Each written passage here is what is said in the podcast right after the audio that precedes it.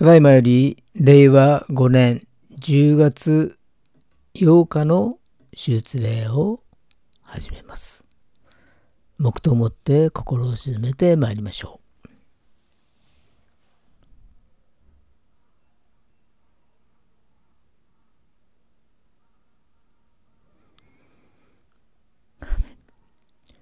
本日の招きの言葉は詩編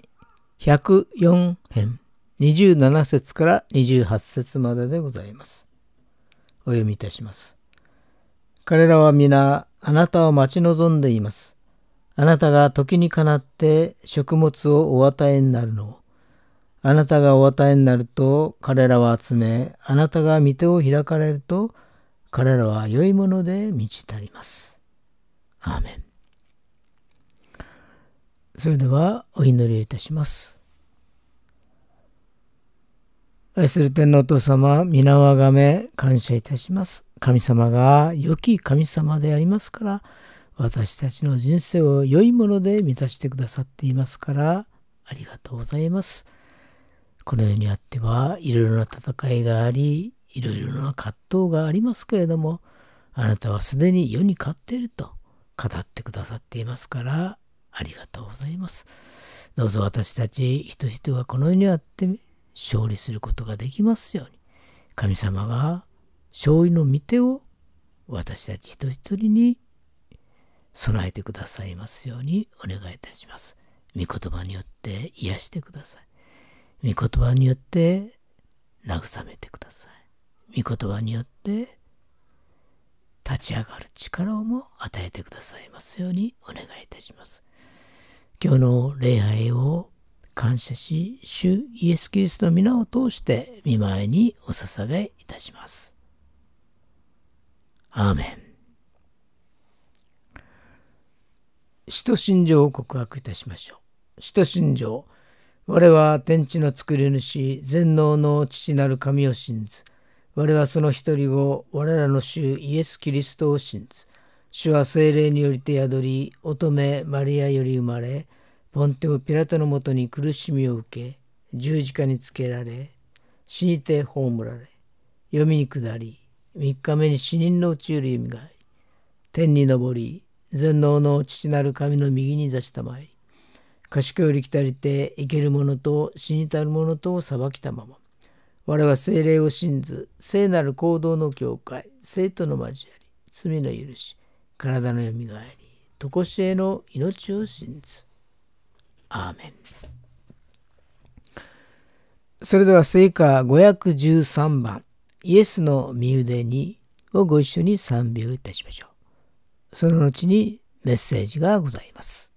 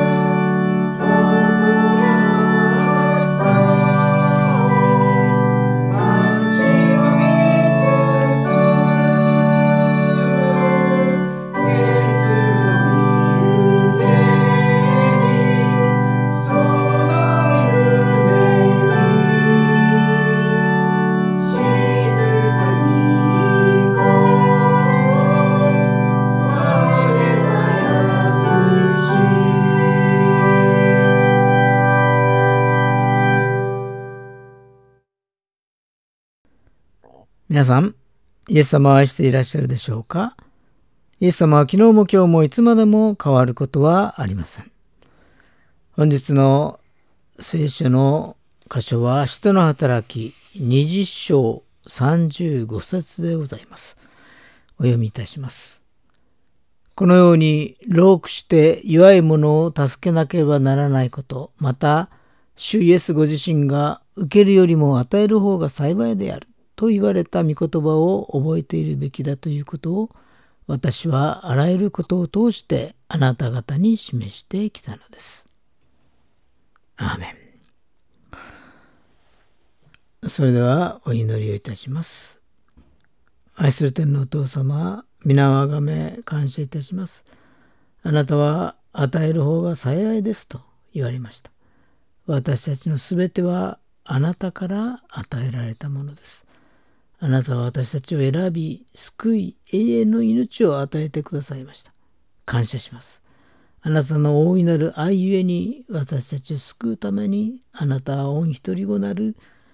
イエス様を送ってくださって感謝します。あなたの流されし血潮、打たれし打ち傷によって私たちは癒され、救われ、あがなわれましたことをありがとうございます。あなたから与えられたものを少しでも隣人へ与えることができますようにお導き願います。いつも信仰の創始者であり、完成者であるイエス様を仰ぎ見ることができますようにお願いします。今日も御言葉をしたい求めます。お一人お一人にかなう御言葉を心のひだに刻みつけてくださいますようにお願いします。今、心に虚しさを覚えている人、体に痛みを抱えている人、魂に飢えを感じている人を覚えます。御言葉をもって全てを益に変えてくださいますようにお願いします。今日の礼を感謝し、主イエス・キリストの名前によってお祈りいたします。アーメン。今日は与える幸いと題してご一緒に恵みを分かち合いましょう。えー、今日は使徒行伝の20章の35節ということですけれども、まあ、ここはパウロの第3回伝道旅行のいよいよ終盤というところですね終わりのところに差し掛かっています。ここはパウロの国別説教の部分ですけれどもここにパウロの勧めがいくつか出てきます。群れに気を配りなさい。目を覚ましていなさい。そして弱い者を助けなさい。受けるよりも与える方が幸いだと続くのです。このように老苦して弱い者を助けなければならないこと、また主イエスご自身が受けるよりも与える方が幸いであると言われた御言葉を覚えているべきだということを私はあらゆることを通してあなた方に示してきたんです。とそういうふうにパウロは言うんですね。ですからパウロが金銭や衣服を求めずそしてみんなのため自分のために働いてきたでしょっていう彼の生き方の根拠はどこにあるのかというとイエス様の言葉受けるよりも与える方が幸いですこの言葉にあるのであります。まあ、これが聖書のどの箇所なのかっていうとそういう話になると、まあ、直接的な引用ではありません。おそらく格言的な言葉だと言われています。そのことにパウロ自身は生きていて、だから弱い人のために自分は使えて、働いてきたんだ。そのことを覚えていてね、思い出していてね。そういうふうにパウロは言っているんだと思います。で、36節にすぐ後にですね、その説教が終わりました。告別説教が終わってパウロはみんなのそこに集まっていた長老たちと一緒にひざまずいて神様に感謝の祈りを捧げたんだと思うんですね。そして37節38節でいよいよエペスの長老と別れのシーンであります。でももうみんな泣きながらパウロと抱き合って口づけをしたと書いてありますね。そしてどうしてそんなことになったかという説明が38節に書かれてあって38節に「もう二度と私の顔を見ることはないでしょう」といった彼の言葉に特に心を痛めたのである。それから彼らはパウロを船まで見送ったと書かれてあります。パウロがエペスの長老を前にして本当に力強く最後の別れのメッセージを語ったという思う時にまあここは泣けてくるような箇所じゃないかと思いますね。パウロの勧めというのは当時1世紀のエペソの長老たちだけではなく現在に至るまで多くの人たちを励まし続けてきた神様の御言葉ではないかと私はそのように聞きました。私の心に響いてくのはいつもここを読んでとっても響いてくのはこの28節の最終の勧めであります。自分自身と群れ全体に気を配るように。特にエペスの長老たちに向けてこう語った言葉でありますけれども自分自身と群れ全体に気を配りなさい。群れ全体の前に自分自身にという言葉があります。この自分自身という言葉が最初に書いてあるんですね。語順として順番としてだから大事なことはエペソの長老たちに何が大事かといったら群れ全体に気を配るのはもちろんだけれどもその前に自分自身に気を配ることですよということですよ。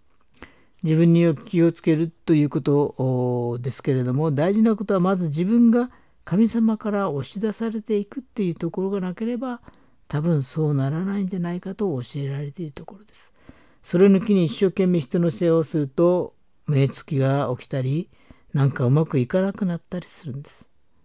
どうしてかっていうと自分自身というものを抜きにしているからです。自分に対するケアっていうんでしょうかね。配慮が大事だということです。これは自分の体もそうだし、心もそうだし、魂もそうだと思います。自分自身のケアがすごく大事で、自分のケアがちゃんとできない人が人の世話はできないんですよということですね。そして32節に今私はあなた方を神とその恵みの御言葉に委ねます。御言葉はあなた方を成長させ聖なるものとされたすべての人々と共にあなた方に御国を受け継がせることができるのです。最終的には御言葉が私たちを成長させてくださり、御言葉は私たちを御国に受け継がせてくださるんだということです。人じゃないということですね。パウロは明快ですね。御言葉は私たちを立て上げ、成長させ、御言葉が神の国を受け継げ、受け継がさせてくださるんだと。ですから、御言葉は大事だということがここでもよくわかります。御言葉を読み、御言葉を口ずさみ、御言葉に触れるっていう作業がなければ、私たちはこのことはできないはずです。御言葉によってもし私たちが本当に成長を願うんだったら、御言葉によるということです。御言葉を読み、口ずさみ、御言葉に触れるということです。そういう意味で、デボーションの時間や聖書の時間や祈り時間というのが大事だと言われてきたのは本当にその通りだと思います。でもそれだけでは不十分のような気がしてきました。それはどういうことかというと、この知的な理解からもちろん御言葉の理解は始まるわけですけれども、こういうふうに言えるんじゃないかと思うんですね。御言葉が私たちに受肉するということ、そのような表現をよくしますけれども、えー、御言葉が私たちの血となり肉となっていくということがなかったら頭の中で止まっていたらダメだということだと思うんですね。御言葉によって私たちが成長していく耐えられていくっていうのは御言葉が私たちの体の血となり肉となっていくということです。そういう経験がなければ結局頭で終わってるっていうところに私たちの一番の問題があるんじゃないか。結局私たちの生き方とか生活が変わらないってことになるんだと思うんですね。本当に御言葉を読み、御言葉を味わい、御言葉に触れているならば、私たち自身が変えられていくんですね。それがなんかこう知的なことだったりまたは修行のような感じですかねそもしそうしなければならないっていうような感じでだけでやってると右から左っていうふうになっちゃうんじゃないかと思うんですね。そうじゃなくて本当に御言葉が私たちの血と血となり肉となっていく。パウロは言ってるんです。神様の御言葉があなた方を成長させ御国を継がせることになるんだよって言ってる。だからこの約束は真実なんです。そうするとやはり御言葉を分かち合ってい、えー、くということが大事ではないかと思います。そして35節はパウルの生き方そのものであります。パウルはまさにこのイエス様の受けるよりも与えるのは幸いだっていう言葉を本当に握りしめて生きてきたんじゃないかなと思うんです。だから私はこうしてそして、えー、来たことを絶対忘れないで覚えていてください。エベスの長老たちに強く強く訴えかけてるんですね。パウロにとってはこの受けるよりも与える方が幸いだっていうパウロ自身はこの国別説教の中で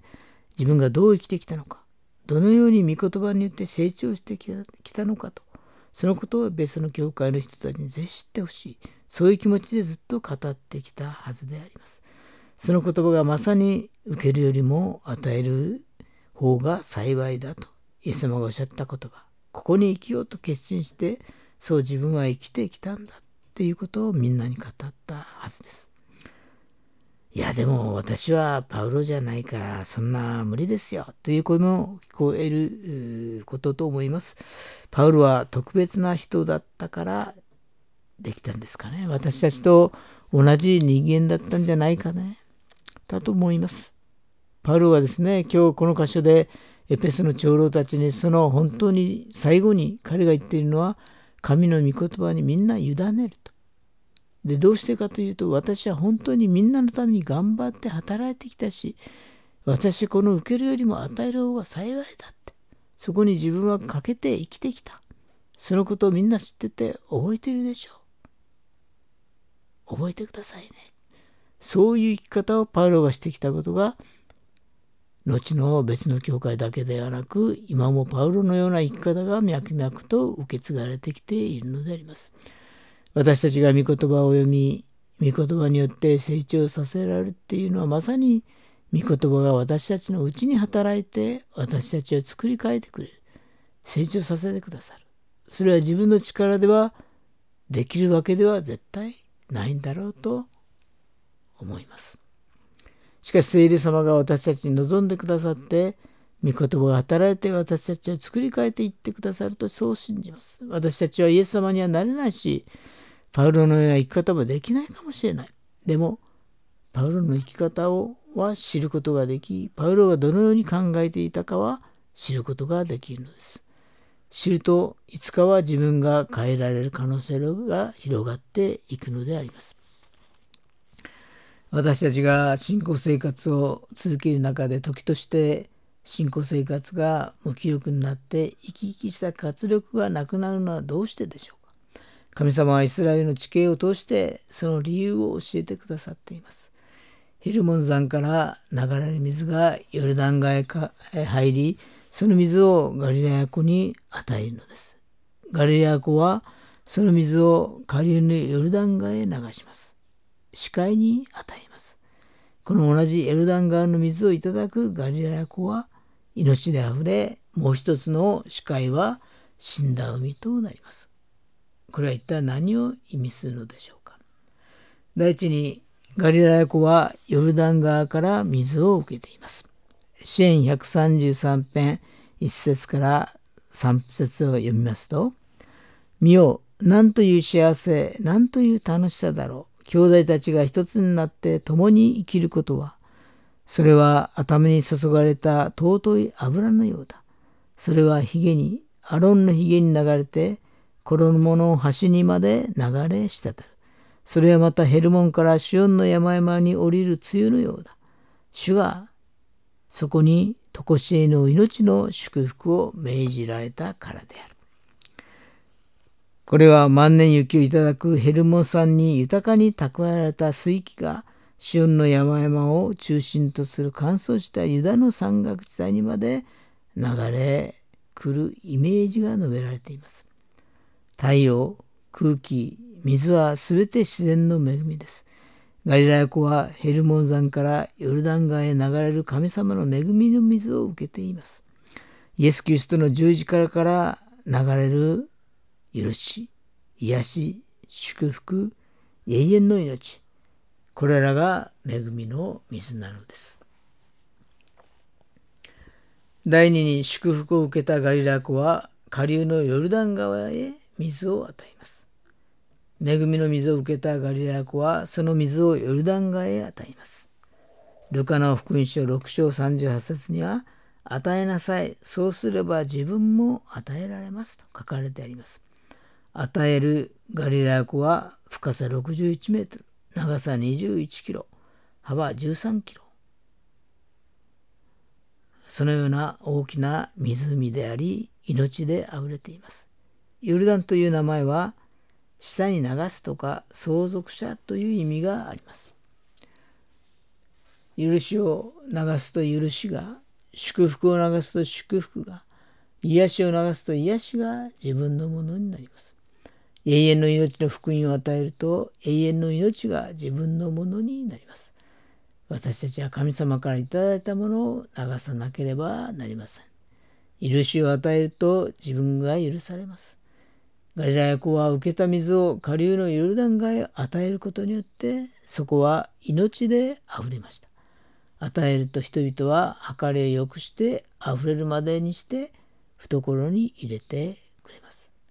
懐とはガリア湖の命があふれることを意味するのであります。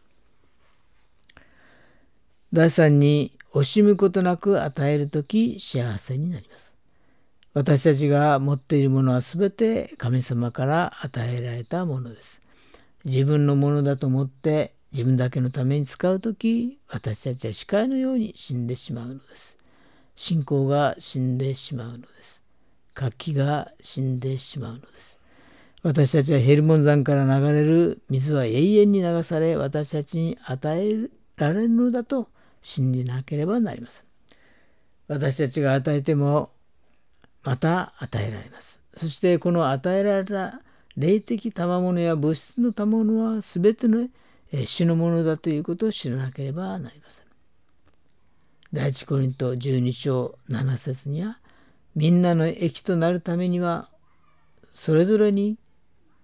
御霊の現れが与えられているのですと書かれてあります。私たちは神様からいただいたものを主の名によって与えなければなりません。自分の名前によって与える時にいつもトラブルが起こるのです。問題が生じるのです。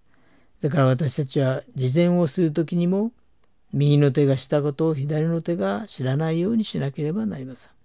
イエス・キリストの皆によって人を癒し、皆によって何事もしなければなりません。そのためには自分を否認し、自分を十字架に釘付けなければなりません。そうするとき、主からの報いが天から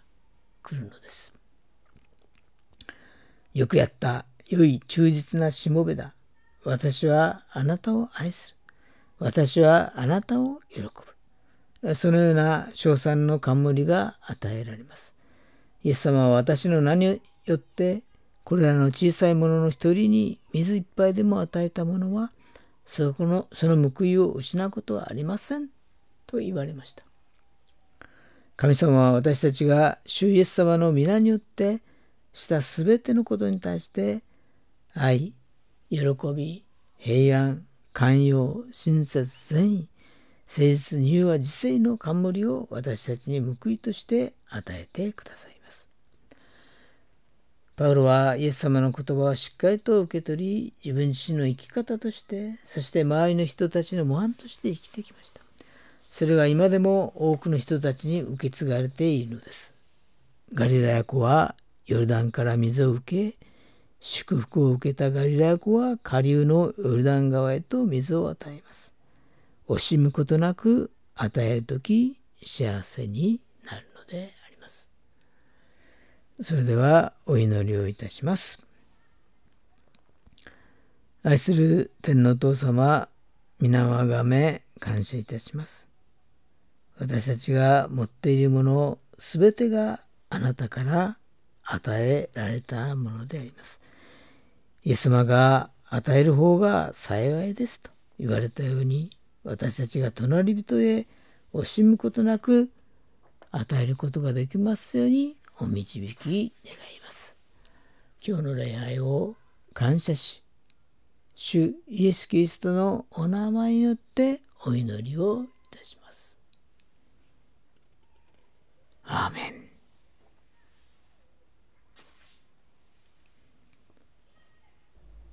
ご起立くださいまして、なんと素晴らしいをご一緒に賛美をいたしましょう。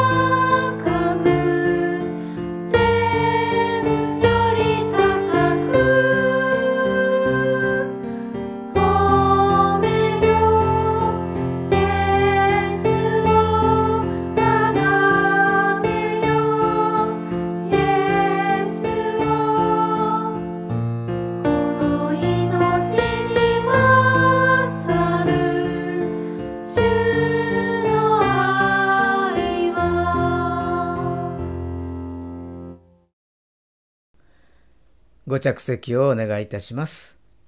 続きまして、献金の時間でございます。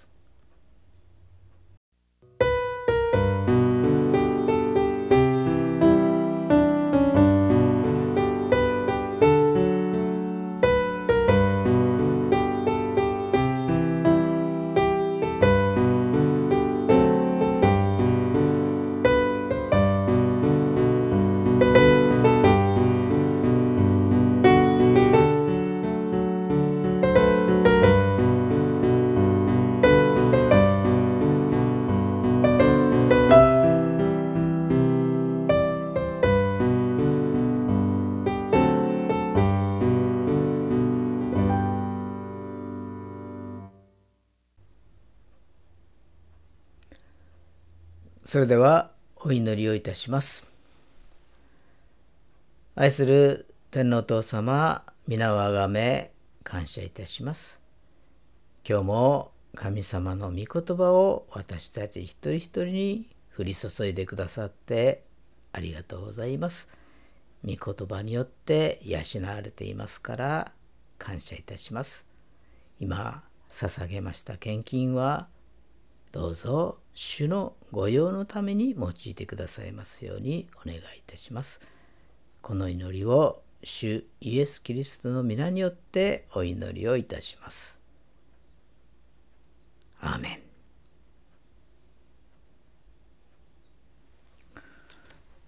それでは主の祈りをお捧げいたしましょう。主の祈り。天に増します。我らの父を願わくは皆をあがめさせたまえ、御国をきたらせたまえ、御心の天になるごとく地にもなさせたまえ、我らの日常の糧を今日も与えたまえ、我らに罪を犯す者を我らが許すごとく、我らの罪をも許したまえ、我らを試みに合わせず悪より救い出したまえ、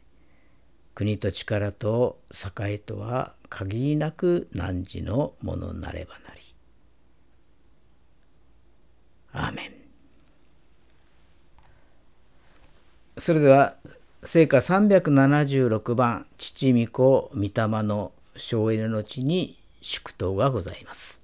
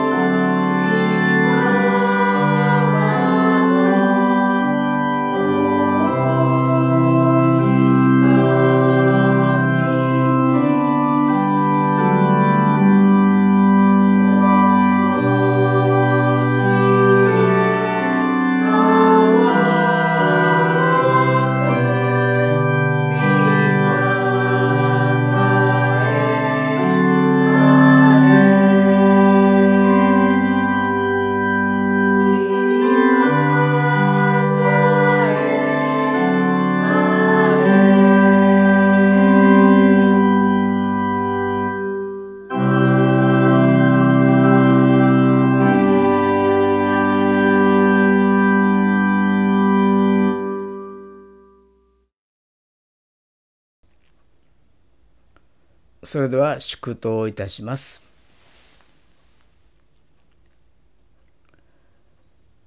仰ぎ恋願わくは主イエス・キリストの恵み父なる神の愛聖霊様の親しき御交わりがここに集いしお一人お一人の上に今から常しえまであらんことを。アーメン